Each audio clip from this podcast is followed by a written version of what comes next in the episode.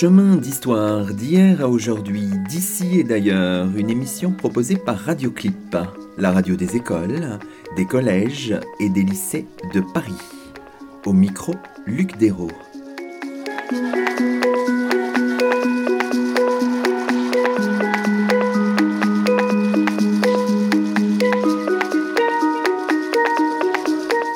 Bonjour à toutes et à tous, c'est le 40e numéro de Chemin d'Histoire, une émission de Radioclip, et nous avons la joie de cheminer aujourd'hui en compagnie de Maxime Revers. Bonjour à vous. Bonjour Luc. Maxime Revers, vous êtes philosophe, vous avez publié en 2017 Le clan Spinoza, un ouvrage paru chez Flammarion.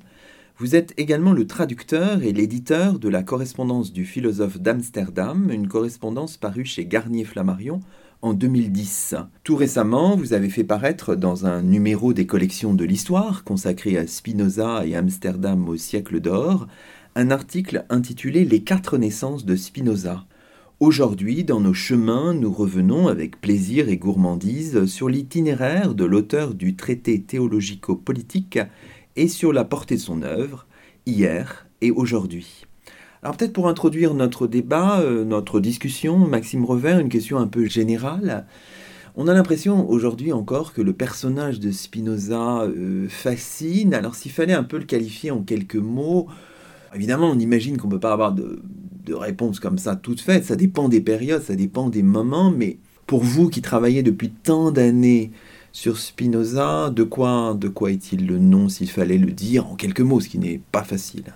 Je pense qu'on pourrait presque le dire en un mot, puisque ce qui aimante vers Spinoza tout un tas de discours et de fascination aujourd'hui, c'est le panthéisme. C'est-à-dire, on voit en Spinoza le penseur qui a immédiatement posé la nature comme Dieu, c'est-à-dire une équivalence qui, sous sa plume, prend l'aspect de Dieu ou la nature, et qui à partir de là en a déduit un certain nombre de considérations à la fois sur la manière de penser la politique et le droit, c'est-à-dire d'ancrer le droit dans l'écologie, enfin en, en, tout cas dans un individu beaucoup plus large que la simple société, et aussi donc les affects et l'homme lui-même, chaque individu euh, conçu donc de manière amorale, c'est-à-dire sans en passer nécessairement par les notions de jugement, de bien et de mal.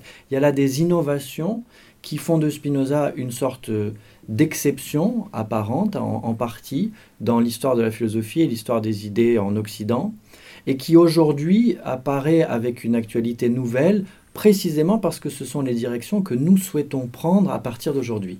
C'est ce qui fait son actualité. Alors comment vous, personnellement, êtes-vous, euh, si on ose la question, entré dans ce monde-là euh, il y a déjà quelques années, Maxime Revers? Je crois que Spinoza, contrairement à Nietzsche ou à Platon ou à beaucoup d'autres auteurs, n'est pas un auteur qu'on rencontre comme ça dans un hasard de librairie. Euh, c'est un, une pensée difficile qui s'exprime dans des livres gros, compliqués, qu'on ne peut pas lire tout seul dans sa chambre. Et donc c'est un passeur euh, ou une passeuse qu'il faut pour entrer dans Spinoza. Pour moi, j'en ai eu plusieurs. En fait, j'ai eu la chance de suivre les cours d'André Pessel quand j'étais en prépa, et c'était un grand spinoziste qui ensuite, quand je suis entré à l'école normale, a été relayé par Bernard Potra, autre grand spinoziste, et par un dernier hasard, Spinoza à l'agrègue au moment où je passais donc le, concours. Donc du coup, il y a eu comme ça une convergence dans mon parcours de figures, de grands profs, des hommes qui sont capables d'expliquer avec une sorte de, je dirais, de souci euh, existentiel un texte qui est très difficile et encore une fois qu'il est bon de découvrir avec quelqu'un, pas qui vous l'explique parce que euh, ce sont des idées rationnelles qui prétendent parler à ce que nous avons tous en commun. Donc théoriquement, il n'y a pas besoin d'introduction à la pensée. En revanche, ce qui est difficile, c'est d'articuler cette pensée à son propre quotidien, sa propre vie, ses préoccupations, etc. Quand on découvre l'éthique et qu'on voit que c'est écrit comme un, traité de mathématiques, bah, réellement le livre vous tombe des mains. Quand on, quand on affronte le traité théologico-politique et qu'on voit qu'il y a des considérations sur euh, l'histoire de la Bible euh, et, des, textes, bah, pareil, ça vous tombe des mains. Donc lorsque vous avez de grands profs, réellement, il devient possible de, de, bah, de tomber amoureux euh, d'une pensée dont on découvre, quand on devient chercheur après, toujours plus de, possibilités euh, inexplorées. Une des entrées possibles, et vous l'avez fait en, l'éditant, finalement, c'est la correspondance, les lettres aussi, parce qu'il dit beaucoup de choses aussi, Spinoza, dans ses lettres. Oui, j'ai trouvé que le Spinoza de la correspondance était un Spinoza encore différent, justement, de ce Spinoza monumental, autour de traités, comme ça, euh, très impressionnant. Le Spinoza des lettres, c'est un, homme qui réfléchit avec ses interlocuteurs, dans leur vocabulaire, et j'ai trouvé là une manière de penser, puis même de, concevoir la philosophie euh, tout à fait passionnante, puisque, en réalité, au lieu de concevoir les choses en termes de doctrine, c'est-à-dire qu'est-ce que Spinoza pensait, quelles sont les thèses qu'il défend, et ainsi de suite, vous abordez Spinoza en termes de méthode, c'est-à-dire c'est quoi philosopher? Bah, En fait, c'est peut-être pas nécessairement apporter sa vérité, c'est plutôt saisir l'autre là où il est, appréhender avec générosité ses questions, peut-être les reformuler, mais avec beaucoup de tact, et progressivement chercher ensemble où peut bien être la vérité. Alors, ce qui est extraordinaire euh, chez Spinoza, c'est finalement que c'est une vie courte, 45 hein, ans à peine, 1632-1677, mais dense, et qui nous dit peut-être euh, beaucoup de choses aussi sur le contexte effervescent. Faut toujours avoir ça en tête, d'où l'association qui était faite dans ce numéro des collections de l'histoire entre Spinoza d'une part et évidemment Amsterdam, le siècle d'or, les Provinces-Unies. Et Spinoza finalement l'appréhende toujours par un contexte, par des cercles euh, d'amitié, de relations, de contacts. Il faut toujours multiplier les épaisseurs, en quelque sorte, pour comprendre Spinoza et son monde. Oui, là, de ce point de vue-là, vous avez tout à fait raison. On peut dire que Spinoza, c'est l'anti-Mozart. C'est-à-dire, si vous abordez Spinoza comme un jeune génie, vous ratez tout. Parce qu'en réalité, ce qu'il y a de merveilleux avec ce, penseur, c'est qu'il est l'incarnation de ce que sa propre société pouvait penser de mieux. C'est-à-dire, pourquoi est-ce qu'en une vie si courte, il a réussi à marquer de manière aussi forte l'histoire de la pensée? Eh bien parce que, premièrement, il bénéficie d'une formation dans la communauté juive qui est l'une des meilleures d'Europe. Hein, en termes euh, d'alphabétisation, etc., euh, les, institutions euh, juives d'Amsterdam sont extrêmement performantes. Ensuite, il, suit une école latine qui, à nouveau, est célèbre pour être particulièrement évoluée dans ses méthodes, notamment, et qui est tenue par un ancien jésuite qui s'appelle Franciscus van den Enden. Et puis là-dessus, il, va peu à peu découvrir des cercles d'amis qui ne sont pas nécessairement unifiés, mais qui vont, comme je l'ai dit, faire de lui une sorte d'éponge de tout ce qui se pense de meilleur en Europe, mais en particulier à Amsterdam, puis à Leiden et puis à La Haye. Et Spinoza va en quelque sorte euh, euh, formuler une synthèse particulièrement habile et particulièrement claire de toutes les recherches qui se produisent autour de lui avec lui.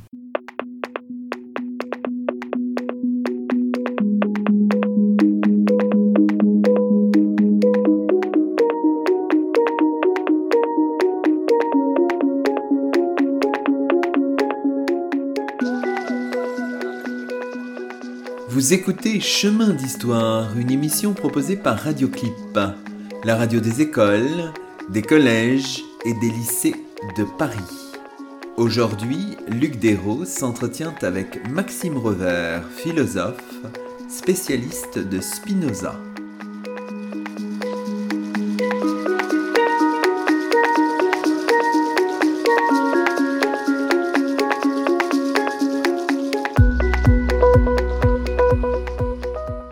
On peut, si vous voulez, faire un peu le déroulé chronologique des choses. Donc, Bento Spinoza naît le 24 novembre 1632 dans une famille de juifs portugais d'Amsterdam.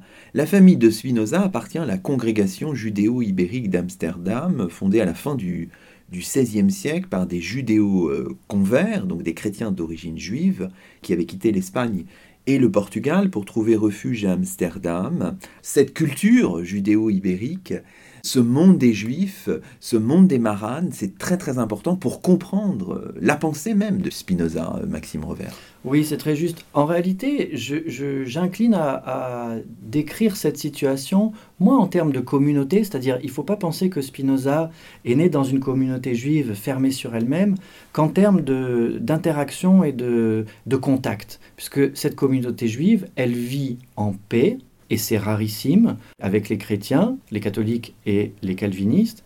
Elle vit mêlée à eux, c'est-à-dire qu'il n'y a pas de ghetto juif comme à Venise, par exemple. Ils sont, les juifs ne sont pas regroupés dans une zone, et ils sont au contraire, euh, ils se trouvent un peu partout. Et d'ailleurs, ceux qui sont fortunés habitent dans les quartiers chics, et ceux qui ne le sont pas habitent dans des quartiers pauvres.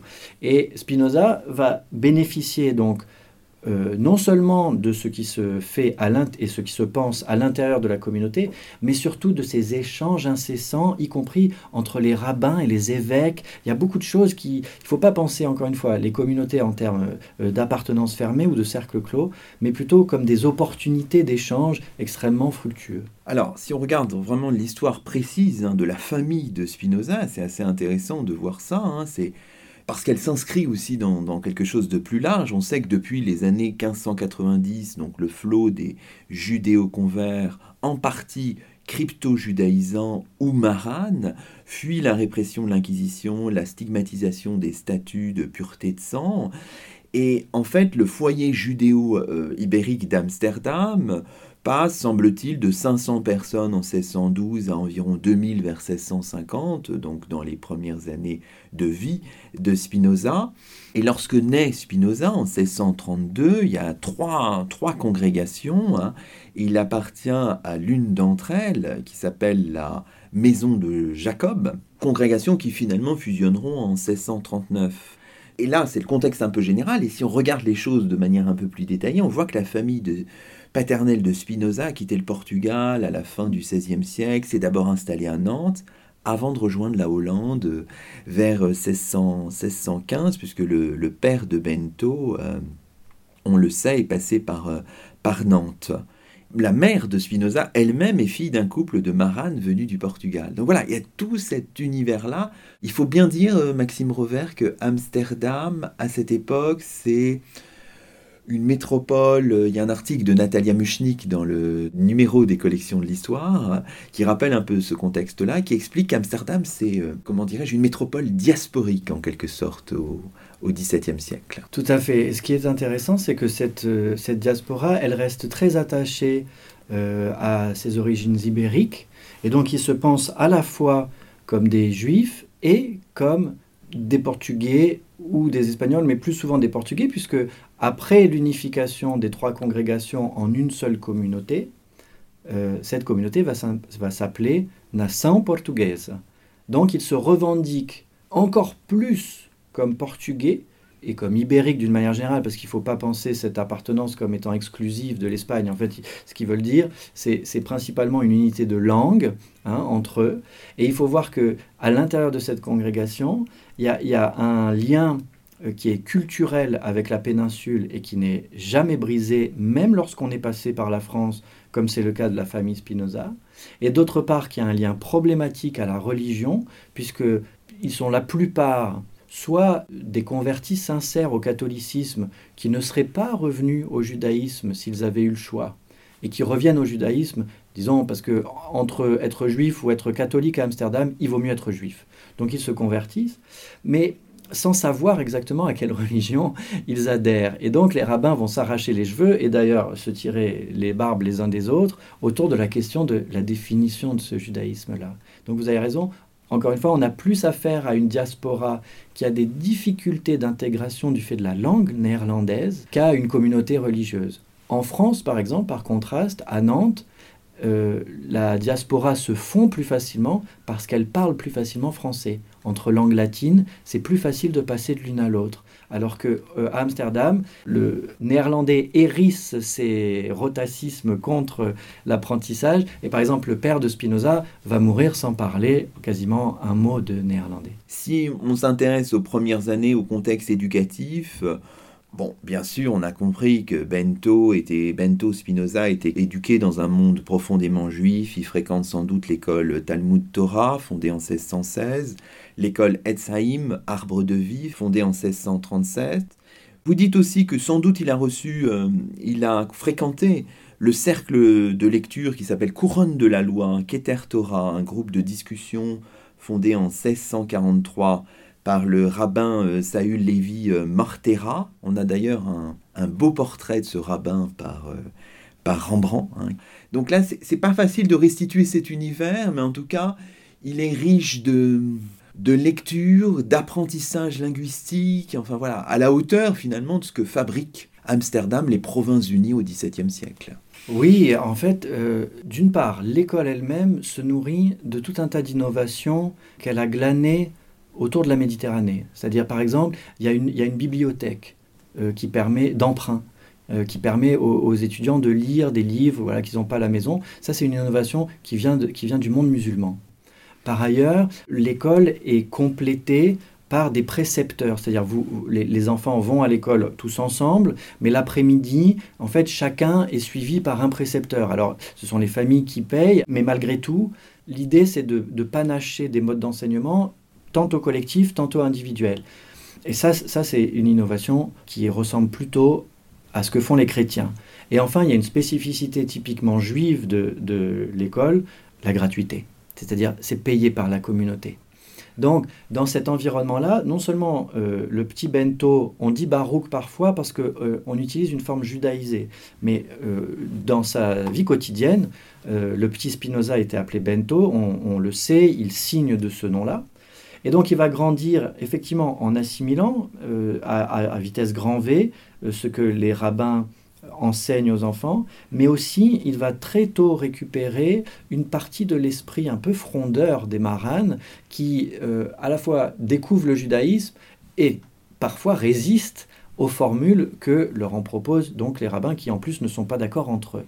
Donc encore une fois, ce n'est pas du tout une culture uniforme que euh, le petit Spinoza reçoit, c'est une culture qui est à la fois de très haute qualité et traversée par des tensions extraordinaires et à la fois mélangée aussi par des héritages différents. Et puis il y a un événement euh, frappant dont on n'a pas toutes les clés finalement, c'est l'événement en date du 27 juillet 1656, c'est le bannissement de la communauté juive d'Amsterdam de Spinoza. Il a alors 23 ans, il est exclu de la congrégation judéo-ibérique d'Amsterdam. Alors ce que je vous propose avant peut-être de commenter, c'est de lire ce jugement, alors qui est assez classique hein, parce qu'il reprend des formules finalement qu'on trouve dans euh, d'autres types de jugements d'exclusion comme ça. Finalement, c'est pas c'est pas surprenant, c'est des formules un peu un peu toutes faites, un peu standards, mais qui euh, qui sont frappantes par leur dureté un petit peu. Hein. À l'aide du jugement des saints et des anges, nous excluons, chassons, maudissons et exécrons Baruch de Spinoza avec le consentement de toute la sainte communauté, en présence de nos saints livres et des 630 commandements qui y sont enfermés. Nous formulons ce RM comme Josué le formula à l'encontre de Jéricho, nous le maudissons comme Élie maudit les enfants et avec toutes les malédictions que l'on trouve dans la loi, qu'il soit maudit le jour, qu'il soit maudit la nuit, qu'il soit maudit pendant son sommeil pendant qu'il veille, qu'il soit maudit à son entrée et qu'il soit maudit à, sa sortie.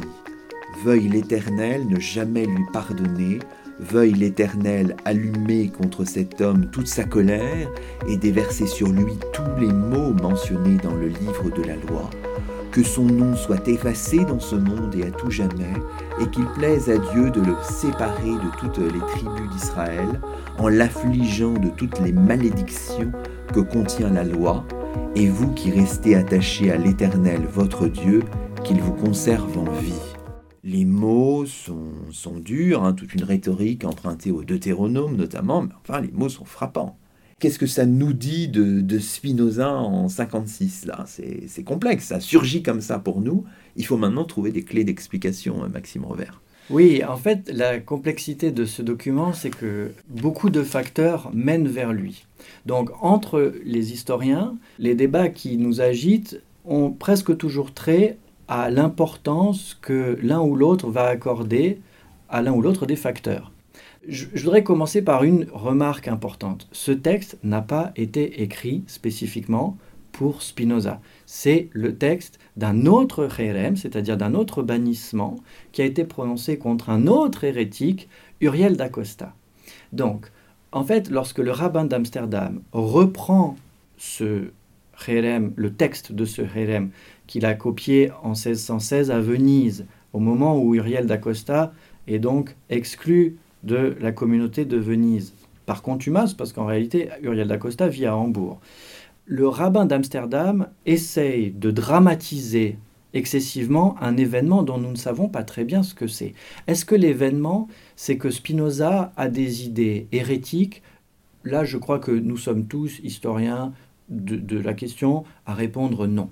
Non ce n'est pas grave d'avoir des idées hérétiques à Amsterdam en général, enfin dans la Hollande en général, et en, particulier dans la communauté juive, parce qu'en réalité, comme je l'ai dit, il y en a beaucoup des hérétiques. Personne n'est tout à fait d'accord sur ce qu'est le judaïsme, sur la notion de Dieu, sur les cultes, les calendriers. C'est vraiment la foire d'empoigne.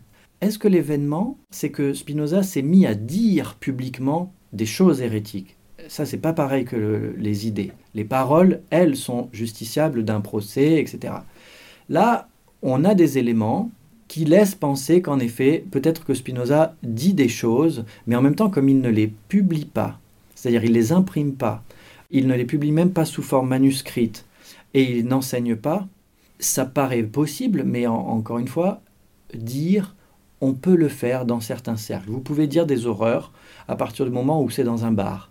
Il, y a des, il y a des contextes comme ça qui font que la liberté de penser, comme je l'ai dit, en réalité, elle est totale. La liberté de parole, elle est conditionnée, mais elle n'est pas nécessairement sous, l'emprise d'une censure absolue.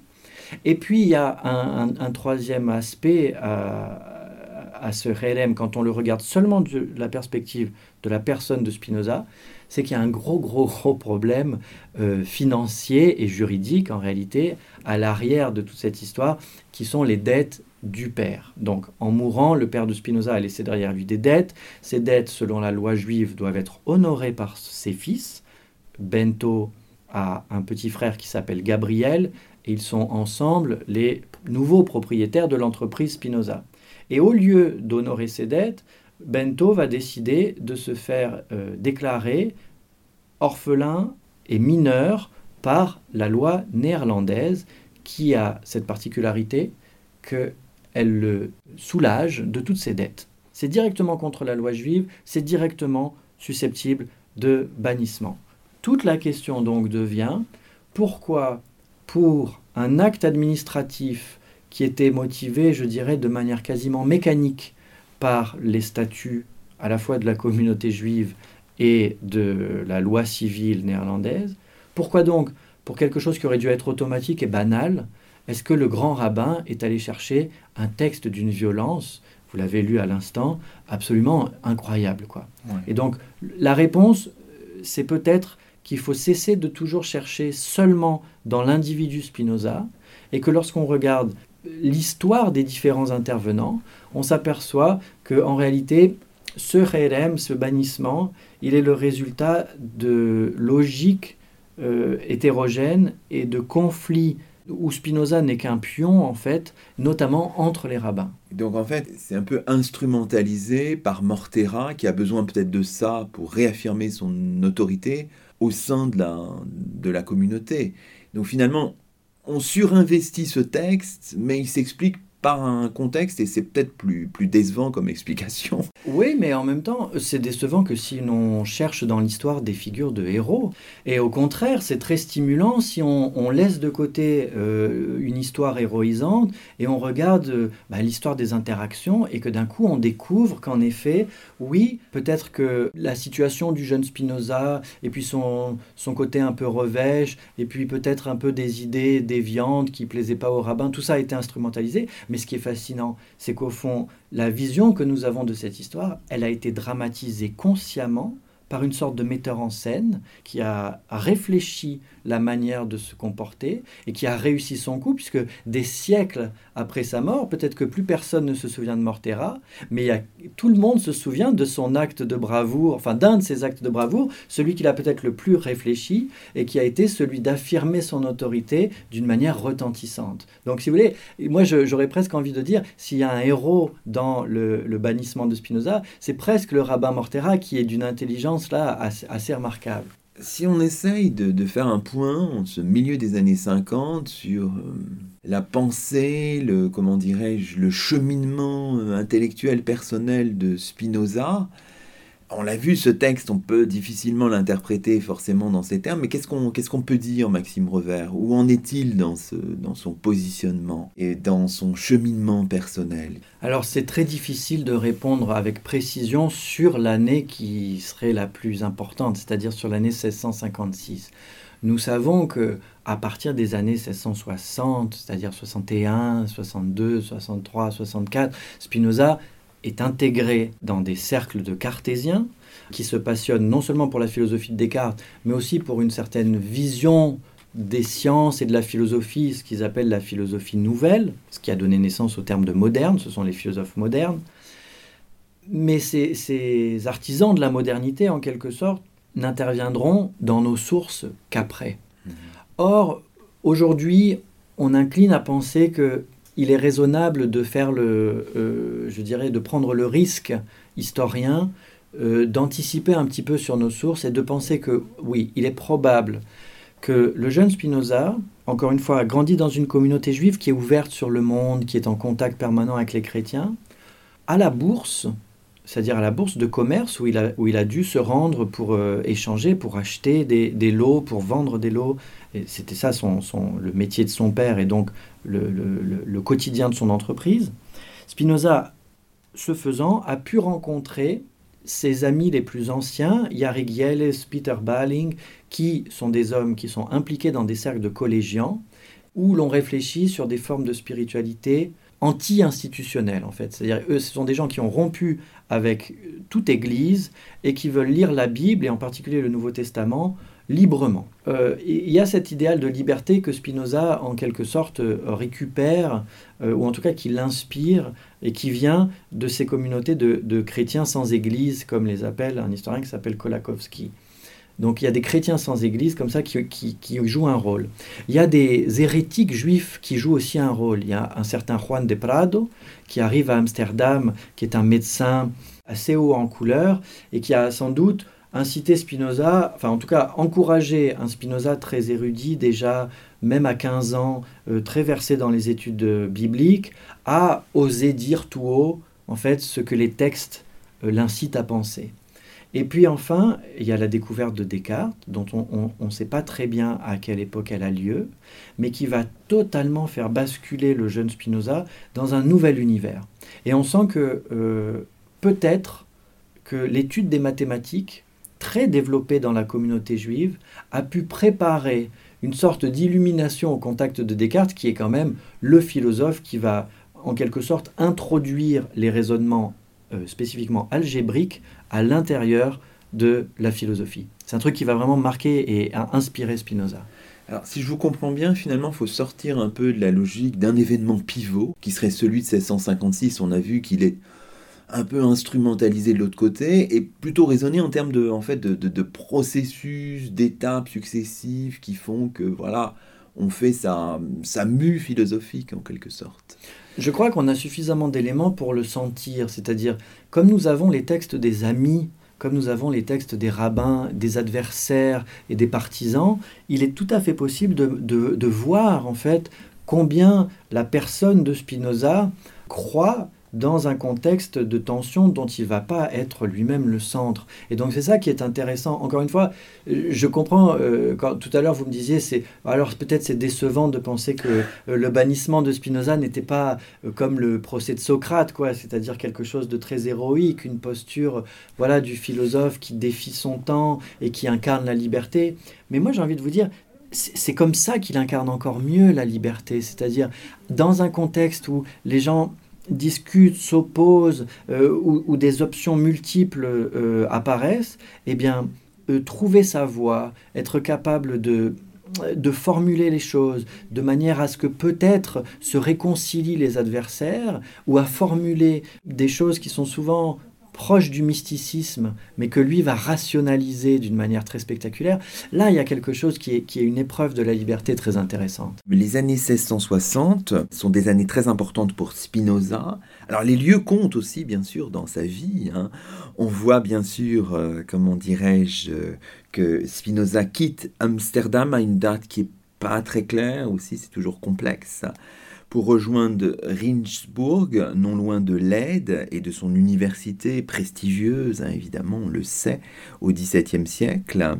Et il terminera sa vie à La Haye, donc tout ça dans ce petit univers. Hein en kilomètres carrés, en termes de superficie, tout ça est, très petit. Hein, vraiment, c'est le monde des, provinces unies, un monde très, très urbain pour le XVIIe siècle. Évidemment, c'est la première publication en 1663, Les principes de la philosophie de Descartes.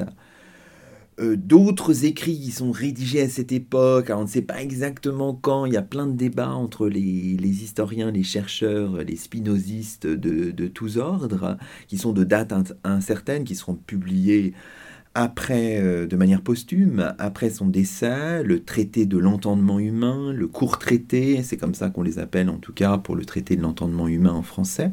On sait que sa situation économique en quelque sorte s'arrange, puisqu'à partir de 1667, il reçoit une rente annuelle de 250 florins. Hein. c'est une rente léguée par Simon de Vries, un de ses amis mort cette, euh, cette année-là. Et puis en 1670, voilà, c'est la publication du traité théologico-politique de manière anonyme. Quand on prend l'article signé par Pierre Bell, l'article Spinoza, dans son dictionnaire historique et critique de 1696, Bien plus tard, on voit qu'il est écrit que ce traité est un livre pernicieux et détestable où Spinoza fit glisser toutes les semences de l'athéisme. C'est pas exactement ça, Maxime Revers. Oui, en même temps, en, écrivant ça, Pierre Bayle va signer un très long article et faire connaître Spinoza dans toute l'Europe. Donc il faut toujours se méfier des jugements affichés dans le texte de Bayle, puisqu'en réalité il y a des notes euh, vous savez, le, dictionnaire historique et critique, c'est vraiment un drôle de livre où euh, la page est quasiment divisée en deux, entre un texte courant en haut et des notes de bas de page qui laissent entendre quasiment l'inverse de ce que l'auteur a d'abord écrit dans, son texte courant. Alors, ce qui est certain, c'est que Spinoza, en 1670, publie un livre euh, de manière anonyme qui est réellement, pour tous les contemporains et je dirais pour toute l'Europe, le deuxième plus grand choc du siècle. Le premier, en fait, a eu lieu quatre ans plus tôt. Euh, c'est un livre qu'on a oublié aujourd'hui, mais que tout le monde considérait comme le plus choquant de tous. Et c'était un ami direct de Spinoza qui s'appelle Ludwig Mayer, qui lui aussi de manière anonyme, et peut-être avec un autre ami qui s'appelle Baumeister.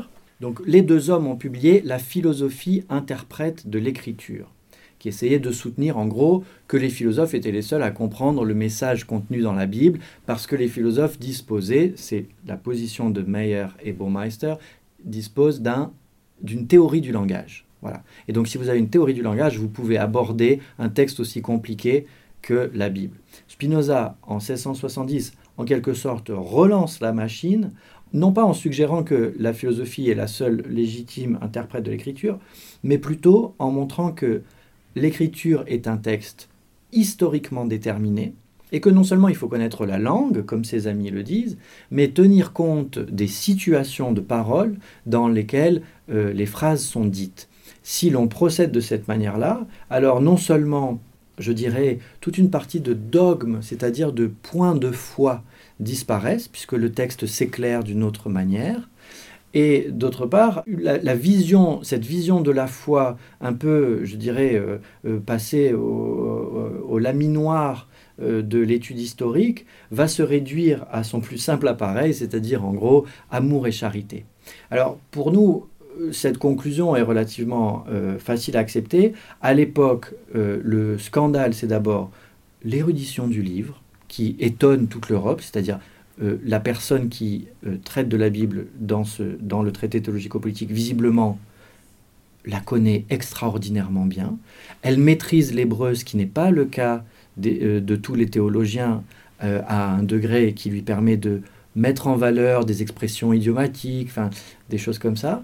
Et enfin, il y a dedans une théorie à la fois de l'Église, mais aussi de l'État, mais aussi de ce que c'est que la vraie religion, qui, étaient, qui sont extrêmement choquantes aux yeux des contemporains. Alors, après ce livre publié en 1670 de manière anonyme, évidemment, euh, Spinoza fait face à l'invasion des Provinces-Unies en 1672 par les troupes de Louis XIV. Alors, dans sa vie, il y a un épisode qui est pas très clair, hein, c'est l'épisode de 1673 où Spinoza séjourne dans le camp du prince de Condé à Utrecht avec d'autres intellectuels progressistes. On a beau chercher, on n'a peut-être pas les sources, mais on ne sait pas très bien pourquoi finalement, Maxime Revers. Spinoza se retrouve en pleine occupation dans le camp de l'ennemi. C'est très étonnant, c'est compliqué de comprendre pourquoi. À vrai dire, le prince de Condé, ne s'y trouve plus. Il est vrai que le prince de Condé n'est pas complètement en symbiose avec son roi et trouve que la campagne de Hollande est extrêmement mal menée et que l'occupation est totalement aberrante. Donc, c'est pas quelqu'un qui est contre les Néerlandais. En revanche, il est possible que parmi ses troupes, Certains s'intéressent spécifiquement à la religion des Hollandais, notamment un certain Jean-Baptiste Stoop, qui va même publier un livre à ce propos, et qui va convaincre certains intellectuels néerlandais, dont les amis de Spinoza, qu'il est peut-être un représentant intéressant de, euh, je dirais, l'esprit néerlandais qui étonne un peu l'Europe. Il faut voir que c'est une bizarrerie, hein, ces, provinces-unies dans l'Europe du XVIIe siècle. Donc, euh, c'est un peu comme la République de Venise. Ce sont des choses qui étonnent le reste de l'Europe et sur lesquelles on voudrait avoir des éléments. Et donc, euh, Stoop va vouloir fournir ces éléments. Et c'est dans ce cadre-là que bah, l'idée qu'il y a une espèce d'urluberlu qui aurait publié le traité théologico-politique et qui, au fond, défendrait l'athéisme, ça l'intéresse. Est-ce que ça suffit à expliquer que Spinoza fasse la démarche d'aller dans le camp des Français alors qu'ils occupent son pays, alors qu'ils sont en train de promouvoir tout ce contre quoi il lutte, je ne sais pas, mais en tout cas, son séjour à Utrecht va lui valoir la sympathie des autres auteurs néerlandais. C'est important pour la suite. Toute cette période des années 70 est extrêmement fructueuse. On sait qu'en 1675, Spinoza renonce à publier euh, L'éthique, qui paraîtra finalement de manière posthume. Il travaille au traité politique quand il succombe à une maladie pulmonaire le 21 novembre 1677 à La Haye. Alors, compte tenu, alors c'est pareil, hein, l'historien, c'est pas du tout le positionnement qu'il doit avoir, mais compte tenu de la richesse de l'œuvre, on se dit quelqu'un qui meurt à 45 euh, ans à peine, c'est incroyable déjà tout ce qu'il a, tout ce qu'il a produit. Et très vite d'ailleurs, on va publier ces textes euh, de manière, euh, de manière posthume, à la fois en latin et en néerlandais. Oui, encore une fois, ce qui est touchant dans ce qui se passe à la mort de Spinoza, c'est moins la disparition d'un génie que le fonctionnement efficace de groupes de copains. C'est-à-dire que réellement, on a à la mort de Spinoza des amis qui viennent en trombe chercher les manuscrits, qui aussitôt se mettent tous au travail, les uns pour éditer le texte, les autres pour traduire le texte, euh, les autres pour le financer, les autres pour cacher la publication. Et tout ce groupe d'amis, en fait, va, va à la fois, je dirais, recevoir en quelque sorte l'héritage de Spinoza, mais surtout le projeter dans euh, bah, le domaine public où Spinoza, en fait, a jamais tellement voulu, il n'a jamais été tellement à l'aise. Hein. Euh, il leur a même demandé de ne pas mettre son nom sur ses livres publiés. Et encore une fois, pas pour éviter la censure, parce que même à titre posthume, en fait, il aurait voulu que la notion même de nom, d'auteur, disparaisse de ses livres, et on comprend pourquoi. Et l'une des raisons, encore une fois, c'est l'activité de ce groupe et, je dirais, la fidélité avec laquelle les hommes de ce groupe ont tâché de restituer une pensée qui a été construite en commun, puisqu'ils ont beaucoup euh, échangé de lettres. Parfois, ils remercient Spinoza pour tel ou tel passage de l'éthique, ce qui montre qu'il y, euh, a plusieurs mains qui y touchent euh, tout au long de sa vie. Et donc, effectivement, c'est tôt dans l'existence d'un petit homme, mais c'est au bon moment dans l'existence du groupe, puisqu'ils sont encore tous à Amsterdam et ils vont créer comme ça un moment où la publication va être la plus efficace possible.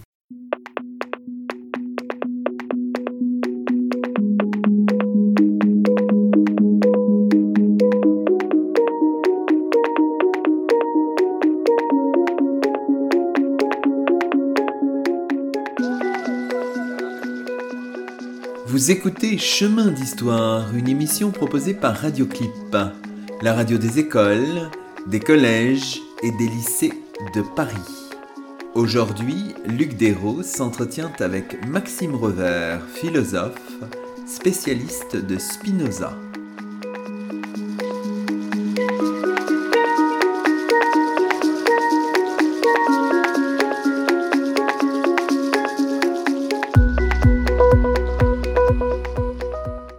Justement, on peut, dans la dernière partie de cette émission, s'intéresser un peu à la galaxie Spinoza. On a déjà évoqué hein, quelques figures, Juan de Prado, vous l'avez dit, Simon de Vries, le maître à penser Franciscus von den Enden, enfin voilà.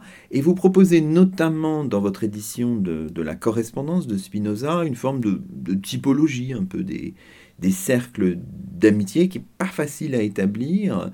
Alors, vous isolez par exemple un groupe que vous appelez les Amis Libres Croyants. Euh, et parmi ceux-ci, alors je vais mal prononcer encore une fois, mais euh, on peut citer, vous l'avez déjà fait d'ailleurs, le nom de Yari Gieles, peut-être l'un des plus anciens amis de Spinoza, qui a vécu entre 1620 et 1683, négociant en épices et en fruits secs au départ, qui semble pas vraiment avoir de formation en philosophie, si je comprends bien, mais qui néanmoins finance l'édition des principes de la philosophie de Descartes, puis la traduction en latin de cet ouvrage, et qui a contribué aussi à la publication du, traité théologico-politique, et c'est l'un des éditeurs euh, des œuvres de Spinoza en néerlandais. Donc voilà, on voit très bien la démarche que vous évoquiez à l'instant, ce sont des amis, mais au-delà même de, de la mort, quoi, finalement, qui, prolonge, qui, voilà, qui fabrique déjà le, le, Spinoza du futur, en quelque sorte. Voilà, complètement. On peut dire que l'œuvre de Spinoza est le fruit d'un projet collectif,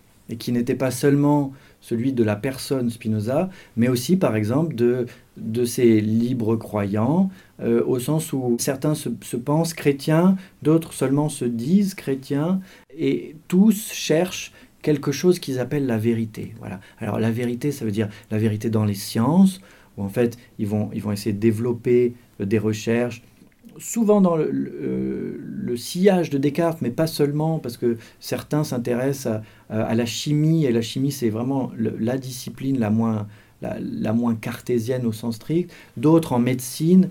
Voilà, donc il y a cette vérité-là. Et pour Yale et Baling et les autres, eux, ils sont plus dans une quête de la vérité religieuse. Et Baling a, une très belle phrase. Il, dit que quand on discute de la vérité religieuse sans se disputer, c'est-à-dire pacifiquement, c'est qu'en réalité, on l'a déjà en partie trouvé. Alors, on pourrait citer aussi euh, Meyer, hein, qui est intéressant, parce que lui, c'est un poète, un médecin, un homme de théâtre aussi, qui soigne Spinoza à la fin de sa vie qui participe aussi à l'édition des, des œuvres posthumes. Il traduit en latin la, la, préface de Yari Gieles. Enfin, voilà, on a vraiment tout un tas de, de figures intéressantes. Alors, parmi ces figures, il y en a aussi certains, ça c'est intéressant, qui hum, se séparent un petit peu de lui un moment. Hein. Et par exemple, le fameux Sténon. Euh, Sténon, racontez-nous peut-être un peu cette histoire. C'est l'histoire d'une, amitié à un moment rompue, euh, Maxime Revers Oui, Sténon, c'est peut-être euh, le membre du, du groupe d'amis de Spinoza dans les années 1660 qui est le plus brillant. C'est un, homme d'origine danoise, protestant, luthérien précisément, qui est venu à Amsterdam pour étudier la médecine et qui s'avère être un anatomiste hors pair. Il est très très habile pour découper et, observer. Spinoza va régulièrement travailler avec Sténon euh, sur l'anatomie du cerveau qui intéresse Spinoza pour des raisons philosophiques et qui passionne Sténon pour des raisons proprement médicales, puisqu'en réalité, grâce à son habileté manuelle, il parvient à démontrer que la glande pinéale, qui pour Descartes est une sorte de commutateur à l'intérieur du cerveau qui permet en gros à l'âme et au corps de communiquer l'un avec l'autre, eh bien cette glande ne peut pas bouger de la manière que Descartes le dit. Alors ce qui est intéressant, c'est que tout pivote à partir de cette glande et Sténon va, pour ainsi dire, faire basculer la construction cartésienne du dualisme du corps et de l'esprit, et Spinoza va essayer de reformuler du coup d'autres choses. Et puis ces deux amis sont séparés par la vie parce que Sténon part à Paris présenter ses recherches. Il est reçu vraiment à bras ouverts par les savants des premiers cercles qui vont donner bientôt naissance à l'Académie des sciences. Et puis ensuite, il continue son chemin vers l'Italie. Et puis, aux alentours de Florence, il est recruté par les Médicis.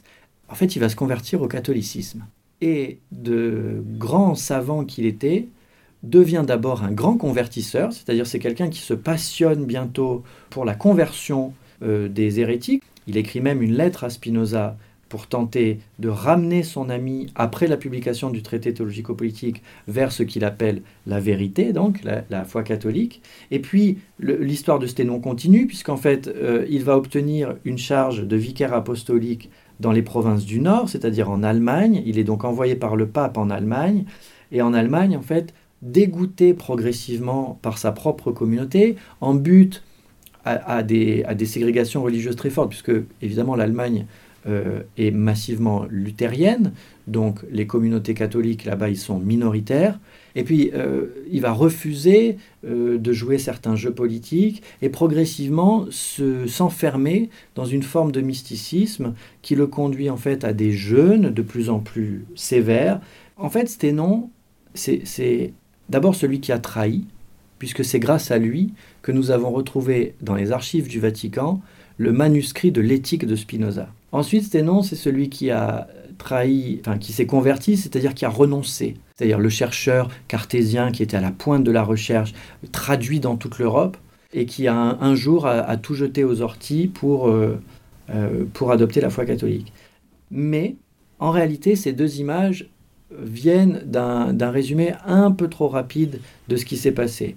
Et ce que j'essaie de montrer dans le clan Spinoza, c'est que Sténon, c'est un personnage tout à fait attachant, que les vivisections d'animaux pour étudier les mouvements notamment euh, du cœur euh, sont des expériences extrêmes auxquelles plusieurs grands savants vont réagir de manière différente, mais souvent en se convertissant au catholicisme et en demandant pardon pour leurs fautes. Donc il faut, se figurer quand même euh, des types qui, bah, qui découpent des chiens, qui torturent des chiens à longueur de journée et qui, au bout de plusieurs années de ce traitement insupportable, effectivement, en quelque sorte, pètent les plombs et se convertissent. Mais en même temps, il faut voir tout ce que les cartésiens n'osent pas reconnaître et que Sténon, sensible du début à certains doutes et à certaines insuffisances des explications, a tout de suite perçu. Et donc, ce qui est très intéressant, c'est qu'au lieu de raconter sa vie euh, comme ça, comme des lignes brisées et des ruptures très spectaculaires qui ont eu lieu, qui ne sont pas négligeables, on peut aussi utiliser ces ruptures pour éclairer ce qui se passait avant. Et je dirais que ça, là, il y a une méthode historique plus générale sur ce que c'est qu'une rupture. Une rupture, à mon sens, c'est principalement un moment, c'est comme une clairière. C'est-à-dire, c'est un moment d'éclaircissement qui vous laisse voir ce qui peut-être était là avant. Donc il faut l'utiliser pas pour la nier, pas pour dire au fond la rupture est artificielle, il n'y a que de la continuité en histoire. C'est plutôt un moment où apparaît disons, vient à la surface des interactions qui sont des mouvements de longue distance et qu'on va pouvoir suivre en amont et en aval. Donc ce faisant, on poursuit un peu dans, notre typologie, un peu des cercles autour de, de Spinoza. Donc bien sûr, il ne faut pas non plus négliger les contacts dans la République des lettres, peut-être un peu plus institutionnels, hein, Henri Oldenburg, euh, Christian Huygens. Euh, il ne faut pas non plus oublier la nouvelle génération, bien sûr Leibniz, hein, qui, apparaît évidemment. Et puis je voudrais qu'on le cite pour faire le lien avec l'histoire de la fameuse copie vaticale qui fait parler d'elle ces derniers jours avec la parution d'une nouvelle traduction de l'éthique de Spinoza. Je voudrais citer Ehrenfried Walter von Tschirnhaus, donc une figure tout à fait attachante aussi, hein, né en 1651, mort en 1708, un mathématicien, physicien, un philosophe, qui obtient une copie l'éthique au milieu des années 1670, euh, une copie effectuée par Peter von Gent, supervisée par Spinoza qui transmet la copie à Rome, ou qu'il se fait subtiliser la copie. Vous allez peut-être nous dire l'hypothèse que vous avez en 1677 par Sténon, dont on a parlé à l'instant. Le manuscrit est livré à l'Inquisition, Et c'est ce manuscrit qui a été utilisé pour l'édition, semble-t-il, de référence que viennent de publier les presses universitaires de France de l'éthique, hein, dans la traduction de Pierre-François Moureau. Donc quel est votre regard? Parce qu'il y a un certain nombre de, lettres hein, que vous publiez dans la correspondance de 2010 de ce House, je ne suis pas sûr de bien prononcer là encore, qui est une figure aussi intéressante et qui connaît, qui interroge hein, dans les lettres, on voit bien qu'il interroge Spinoza sur sa pensée, qui veut en savoir plus, voilà. Et qui appartient, qui est plus jeune que lui, mais qui devient finalement un des, un des grands spinozistes aussi finalement à sa manière. Complètement. Tiernaus, c'est en fait la, première vraie génération de spinozistes, c'est-à-dire des gens qui se revendiquent de Spinoza et qui n'ont pas simplement avec lui un rapport affectif, quoique les, même les amis avaient aussi un rapport très intellectuel. Mais Tiernaus est dans la posture de recevoir l'enseignement de quelqu'un qui appartient à la génération d'avant lui. Donc c'est spécifique comme posture. Et il se trouve que Tiernaus est aussi quelqu'un euh, qui est très habile en mathématiques et qui comprend très vite et très bien la métaphysique. Donc d'une part, il va être l'auteur de lettres euh, qui pose à Spinoza les questions parmi les plus difficiles auxquelles il ait jamais eu à répondre. Il est aussi celui qui obtient la confiance de Spinoza pour qu'on lui confie ce fameux manuscrit. Et puis là, surprise, il est aussi celui qui laisse le manuscrit entre les mains de Sténon qui va le dénoncer auprès du Vatican. Alors comment, est-ce que c'est possible? Ce qui est d'abord, il faut insister sur le, caractère absolument euh, comique de, de la situation, c'est-à-dire nous avons trouvé le manuscrit de celui qui est considéré comme le plus fiefé athée du XVIIe siècle au cœur de euh, la bibliothèque du Vatican. Bon, une fois qu'on a dit ça, il faut reconnaître que c'est pas non plus inédit qu'on retrouve les livres condamnés justement dans les tribunaux qui, les ont gardés comme des pièces à conviction. Mais la question c'est est-ce que Tchirnaus a donné ce livre je dirais volontairement à Sténon, en gage de confiance? Est-ce qu'il l'a perdu? Est-ce que Sténon le lui a volé? C'est vrai qu'on pourrait échafauder toutes sortes d'hypothèses. Et vous, votre, votre regard là-dessus Enfin, c'est pas facile, on n'a pas d'éléments, mais qu'est-ce que, qu'est-ce que vous en pensez? On a du mal quand même à se dire que il lui est volontairement remis, enfin spontanément, enfin en tout cas, mais c'est possible à votre avis? Je pense que c'est possible parce qu'on a une, une source qui est une lettre de Tchernhaus à Leibniz, où il parle de Sténon en, évoquant leur conversation. Visiblement, les conversations ont été nombreuses, donc ils débattaient tous les deux, quand ils se sont rencontrés à Rome, de questions de métaphysique. Et Tchernhaus dit à Leibniz Je n'ai jamais rencontré un aussi fort persuasor. On sent que le jeune homme encore une fois très intelligent, versé dans la métaphysique, dans les mathématiques, etc., rencontre en Sténon une sorte d'alter ego mais qui serait de l'autre côté, en quelque sorte, de la frontière, c'est-à-dire de la frontière qui sépare la raison et la foi. Et peut-être que soumis à une sorte de pression de la part de Sténon, qui, lui, qui veut absolument lui démontrer les choses, Tchirnaus a envie de lui montrer ce qu'est enfin la philosophie de Spinoza. Pas seulement en lui expliquant, mais en lui disant Regarde ce que notre ami a écrit, et dis-moi si tu penses vraiment que ça, c'est mal. On peut penser que Tchirnaus a eu une sorte de, d'espoir de contre-conversion. C'est-à-dire, au fond, face à, à Sténon qui était euh, obsédé par cette idée de convertir ses interlocuteurs, euh, fort de, son manuscrit de l'éthique, a pu penser, mais si vous êtes si intelligent et si ouvert et, si euh, habile à argumenter, vous ne pouvez pas être insensible à ce livre. Il faut savoir qu'il lui passe le manuscrit à une époque où il sait que les amis de Spinoza sont déjà au travail pour publier le texte. Donc il sait que la valeur du manuscrit désormais est presque nulle, puisque dans quelques mois paraîtra une édition à jour. Bon, le temps a très vite passé en votre compagnie, Maxime Revers, donc on peut peut-être conclure un peu cette émission autour des peut-être des vies posthumes. On a déjà commencé, hein, évidemment, avec cette affaire de Tiernaus, mais les vies posthumes de Spinoza du XVIIIe siècle à, aujourd'hui. Donc une pensée qui s'est sans cesse, qui a été sans cesse reprise, euh, retissée par de nombreux euh, euh, philosophes. Le spinozisme commence immédiatement, dès l'époque de Spinoza, se développe par la suite, par série de peut-être de vagues d'une certaine manière, a suscité des, des, controverses. Alors aujourd'hui, comment voyez-vous la, situation si on fait un bon chronologique hein, Dans l'article des collections de l'histoire, excellent article sur les, quatre vies de Spinoza, on verra le, détail, mais projetons-nous dans, plutôt dans ce début du XXIe siècle. Comment voyez-vous l'usage de, Spinoza, à la fois par les philosophes, par les non-philosophes enfin, Quel est votre regard là-dessus? Vous savez, Spinoza, quand on, quand on prononce son nom, bientôt vient le mot de spinoziste. Pourquoi?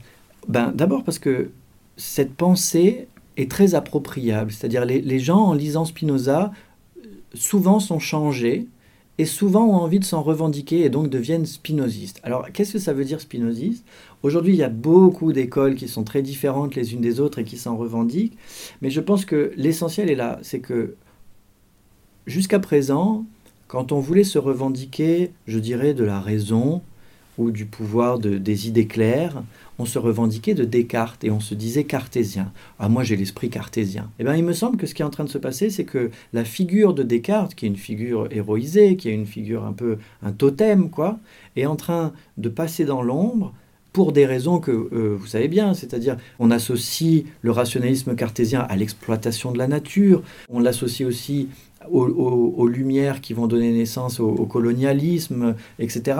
Eh bien la figure de Spinoza, c'est une sorte d'anti-Descartes. C'est la figure qui nous permet de continuer à être rationnel, et donc peut-être rationaliste, tout en ayant une plus grande conscience de l'écologie, euh, de la différence des cultures et ainsi de suite. Ultime question, euh, vous avez dit que c'est une pensée un peu difficile quand même, qu'il fallait être accompagné par des passeurs, des passeuses, avez-vous dit au début de l'émission. Mais évidemment, si on a envie de, rentrer dans la pensée de Spinoza, alors on peut peut-être commencer par la correspondance, je ne sais pas, ou un autre texte quel est, par quels ouvrages faut-il euh, faut-il passer Vers quels ouvrages faut-il aller Sans que ce soit trop, trop difficile, trop... Je pense qu'une réponse authentiquement spinoziste, ce serait de vous dire, peut-être le plus simple, c'est de ne pas lire seul. C'est-à-dire d'être plusieurs amis à, à décider de se lancer, par exemple, dans l'éthique et à souffrir ensemble, parce que c'est un livre qui va vous tomber des mains dans les premières pages. Et, mais si vous avez des amis qui le lisent en même temps et que vous vous êtes dit, bon, on lit la première partie euh, pour dimanche, et eh ben, vous lirez la première partie, c'est pas grave, vous allez souffrir, et puis vous partagerez vos souffrances. Je crois que dans la pratique de la lecture, il y a quelque chose à changer pour que Spinoza redevienne accessible. Merci beaucoup et c'est ainsi que se termine le 40e numéro de Chemin d'Histoire. D'hier à aujourd'hui, d'ici et d'ailleurs, l'émission d'histoire de Radioclip, nous étions en compagnie de Maxime Revers, philosophe. Nous évoquions la figure de Spinoza. Maxime Revers a collaboré à un excellent numéro des collections de l'histoire daté de juin 2020, numéro consacré aux philosophes et à Amsterdam au siècle d'or. A très bientôt pour un nouveau rendez-vous d'histoire sur Radio Clip, la radio des écoles, des collèges et des lycées de Paris.